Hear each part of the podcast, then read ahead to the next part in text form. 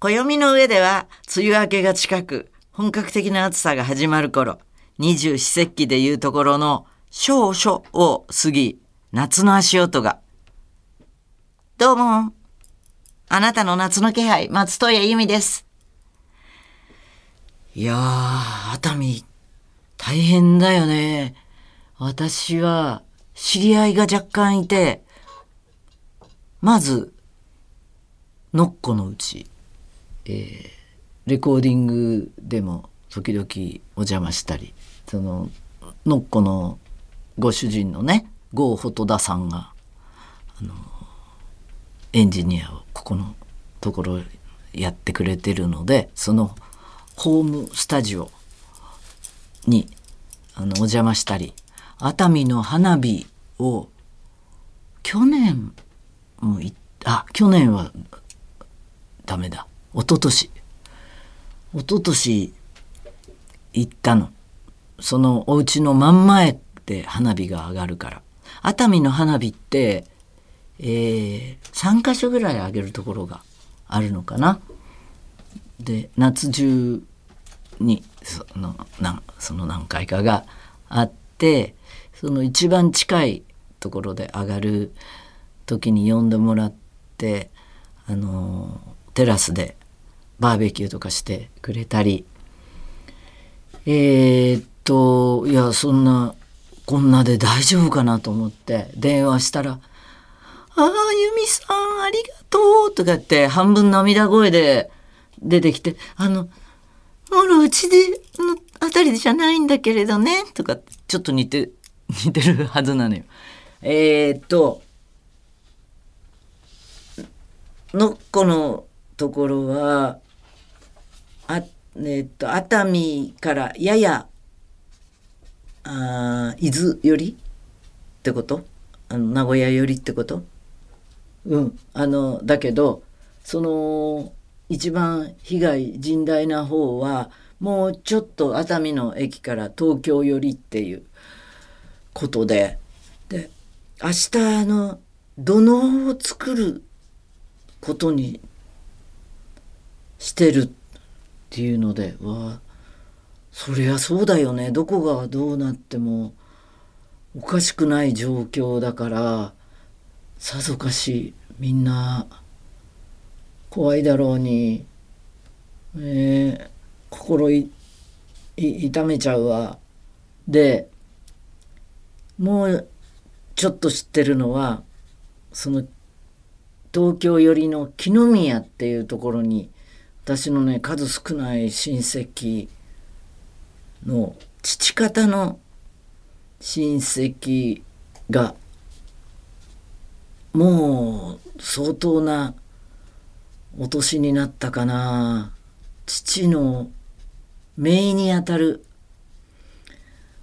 人が嫁いだ旅館があってえーっと新婚旅行もねそこに行ったの。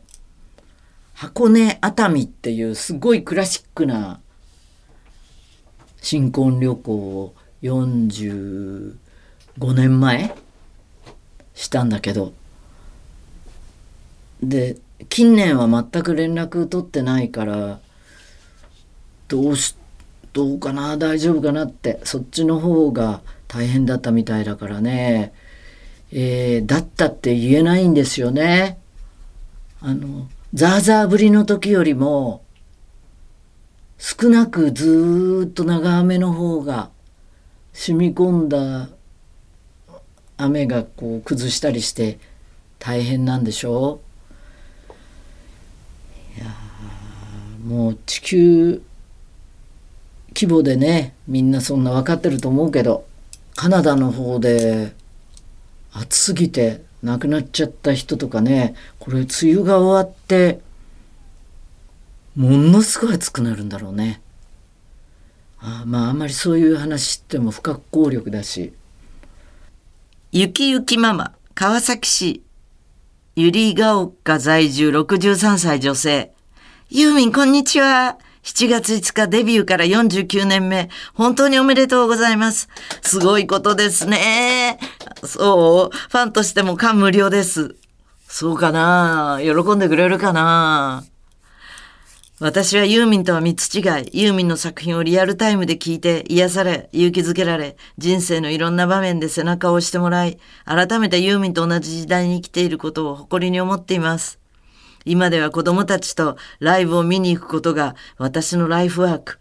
子供たちにもユーミン愛はちゃんと受受け継がれています。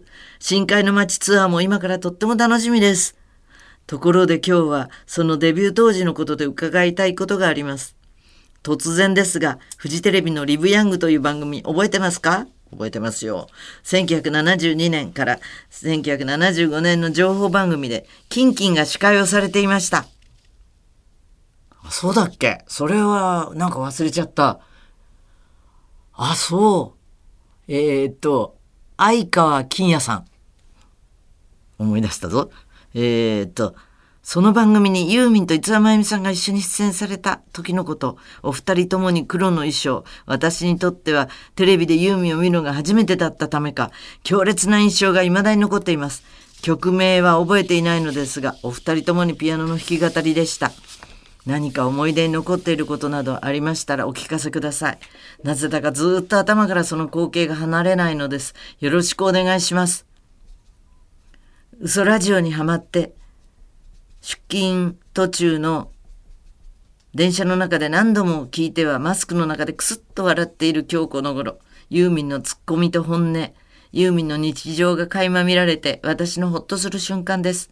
これからもお体にだけは気をつけて、50周年に向けて頑張ってください。はい。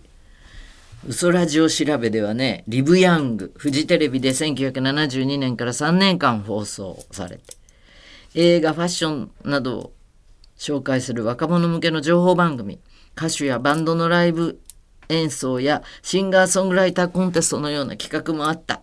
キャロルが初めてテレビ出演した番組でもある。メイン司会者、相川金也、サブ司会者、ビーバー。えー、ビーバーって人いたっけ？柴敏夫さんはわかる。山口泉さんもわかる。プロデューサー、林良三。作詞家の際のペンネームは林春夫。95年没。演出、斎藤敏、石田博士。もう、すごい、この演出、お二人。よく知ってますよ。石田さんは、あのー最後にね、あったのは、苗場に来てくれて、うん、嬉しいんだよね。あの、石田さん来てくれると。トンネルズの真似とかで知ってる人も多いでしょう。で、石田さんはこの番組、えー、と、リブヤングを機に、ミュージックフェアやオールナイトフジといった番組を手掛けていくようになったという、そうなんですよ。これね、五輪真由美さんと出ましたね。えー、五輪真由美さんは和製キャロルキングという、呼び声高くというかそういう売り出し方でそれで私はもうなんだか上がりまくってよく覚えてないぐらい。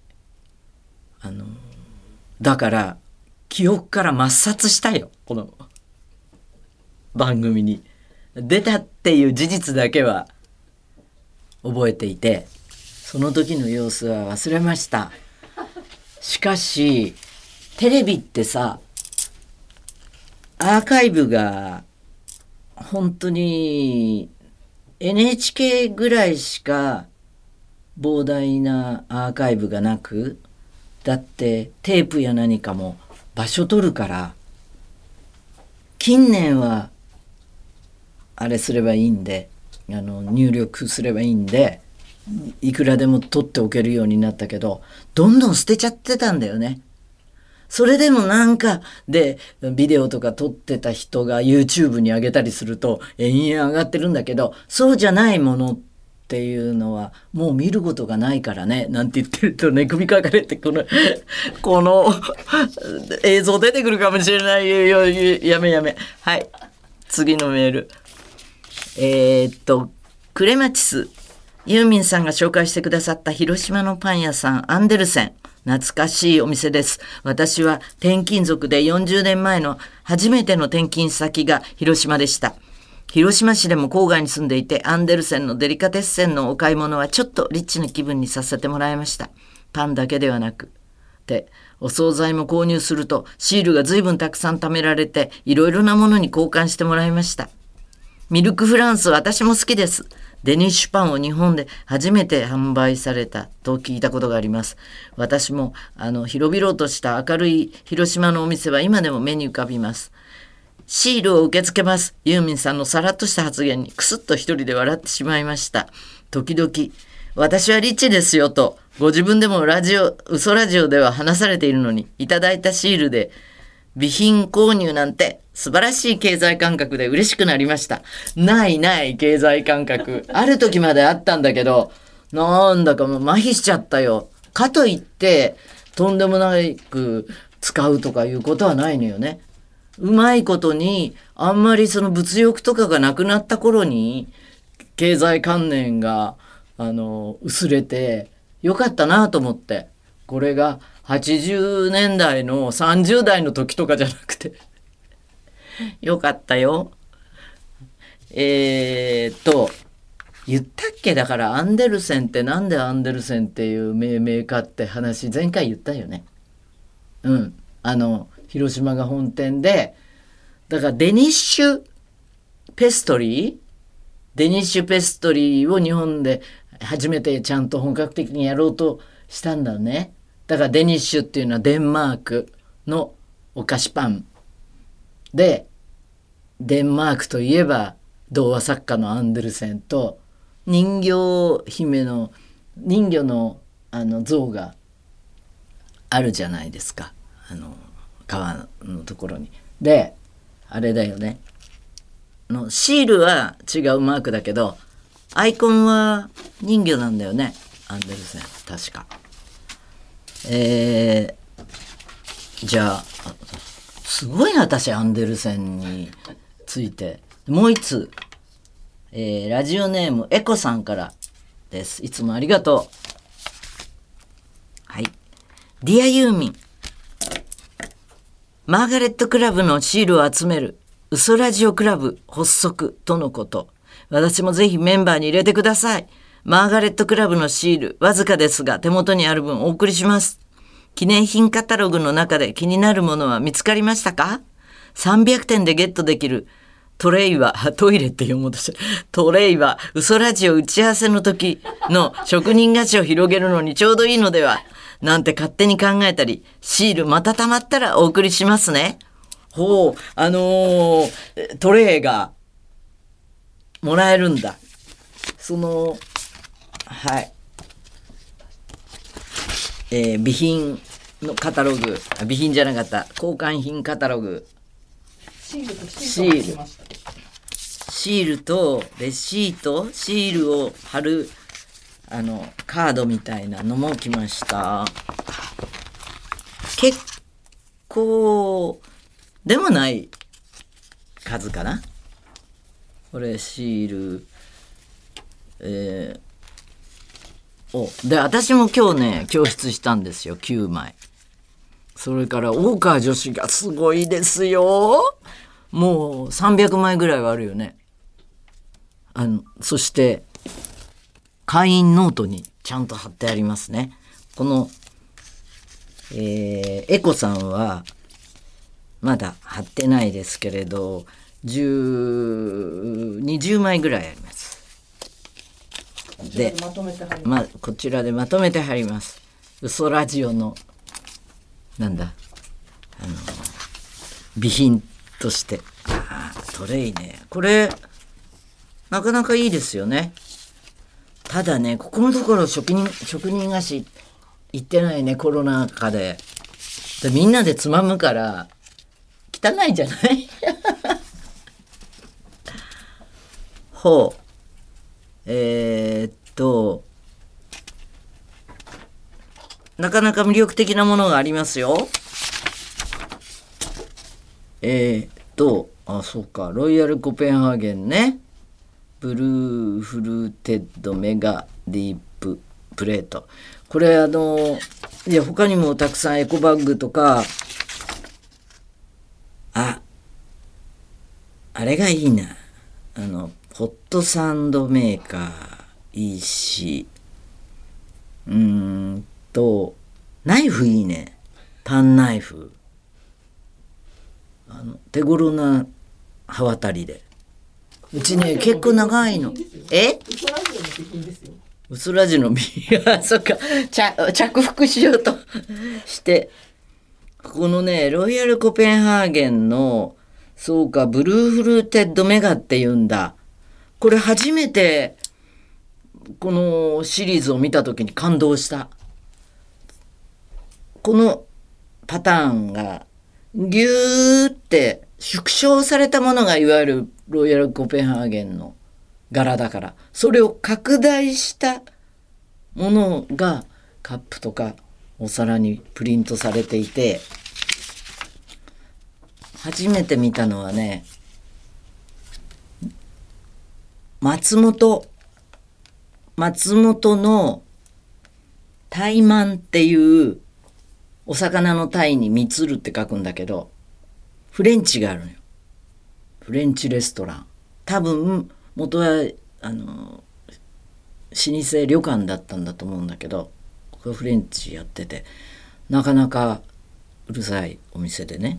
そこでこうフルコースで全部柄が違うのがどんどん出てきて最初あれ？って思ったんだけどだんだんそのに2回3回と重なるとああそうかそうかロイヤルコペンハーゲンなんだと思って考えた人偉いなと思った。変なとこでスタックするね。いつも。はい。メッセージとにかく待ってます。メールの宛先は嘘。アットマークユーミン .co.jp uso アットマーク yuming.co.jp はい。それから、ちょっとお知らせがあるんです。来週15日から、あれが始まるんですよ。全国63公演に及ぶコンサートツアー深海の街のアルバム購入者限定先行予約のエントリー受付。